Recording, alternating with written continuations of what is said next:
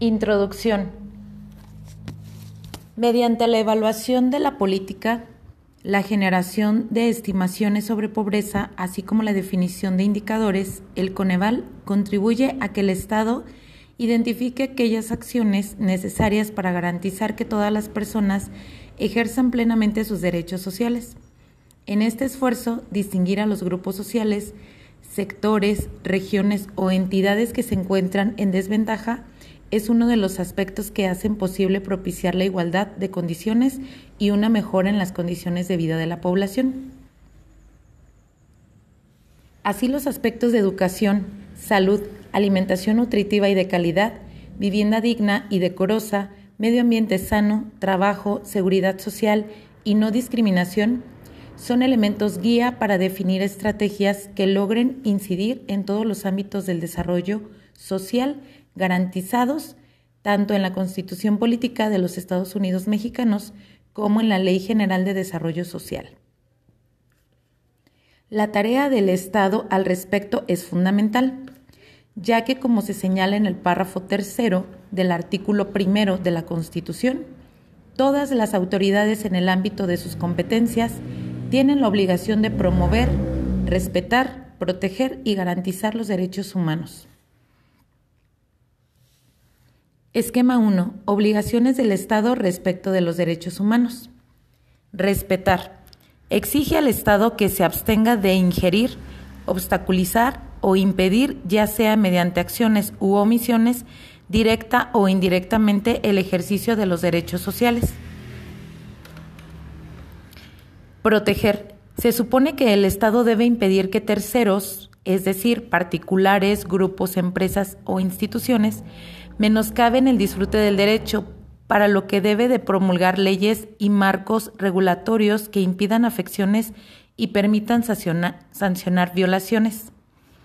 Garantizar. El Estado debe asegurar que el titular de estos los haga efectivos en los casos en que no puede hacerlo por sí mismo con los medios a su disposición, conduciéndose de manera proactiva para reducir las desigualdades y establecer pisos mínimos para su disfrute. Promover. Está ligada a la obligación de garantizar y supone adoptar medidas para la adecuada difusión de información relativa a volver efectivo el disfrute de los derechos. Lo anterior Supone entonces cambiar la concepción del diseño de la política pública del desarrollo social a uno con enfoque basado en derechos. Es decir, no se debe partir de la idea de que existen personas con necesidades que deben ser aisladas, asistidas, sino reconocerlas como sujetos con derecho a demandar el cumplimiento de estos. Al respecto, el enfoque basado en derechos no solo tiene que ver con los resultados, sino también con la manera en que se lograrán estos Además, reconoce a las personas como agentes que intervienen en su propio desarrollo y no como receptores pasivos de servicios, por lo cual informar, educar y empoderar a estos agentes es fundamental. En virtud de lo anterior, el Coneval consideró importante generar información para conocer el estado actual del ejercicio de los derechos sociales por ello, elaboró una serie de estudios diagnósticos de derechos en los que retoma el análisis realizado en el libro Pobreza y Derechos Sociales de México, de Hernández Aparicio y Mancini, 2018. Los principales resultados de los estudios diagnósticos de los derechos sociales se plasman de manera sintética en el informe de evaluación de la política de desarrollo social en 2018. El análisis desarrollado en estos diagnósticos distingue tres atributos inherentes a los derechos sociales. Accesibilidad, disponibilidad y calidad. La accesibilidad es asegurar que los medios por los cuales se materializa un derecho no tengan barreras para todas las personas. La disponibilidad se entiende como la suficiencia de los servicios, instalaciones y equipos mecanismos y procedimientos o cualquier otro medio por el cual se materializa un derecho para toda la población.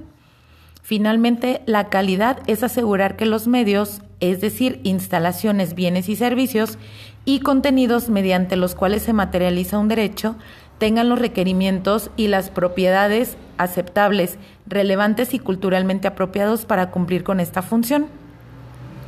Este estudio diagnóstico en un primer ejercicio comprensivo para generar información que permita conocer cómo se encuentran las personas respecto del ejercicio de sus derechos sociales. Esta aproximación se desarrolla con una metodología de análisis que parte de la construcción de una definición operativa del derecho con base principalmente en preceptos normativos. Lo anterior con el propósito de identificar elementos susceptibles de medir y con ello construir categorías analíticas.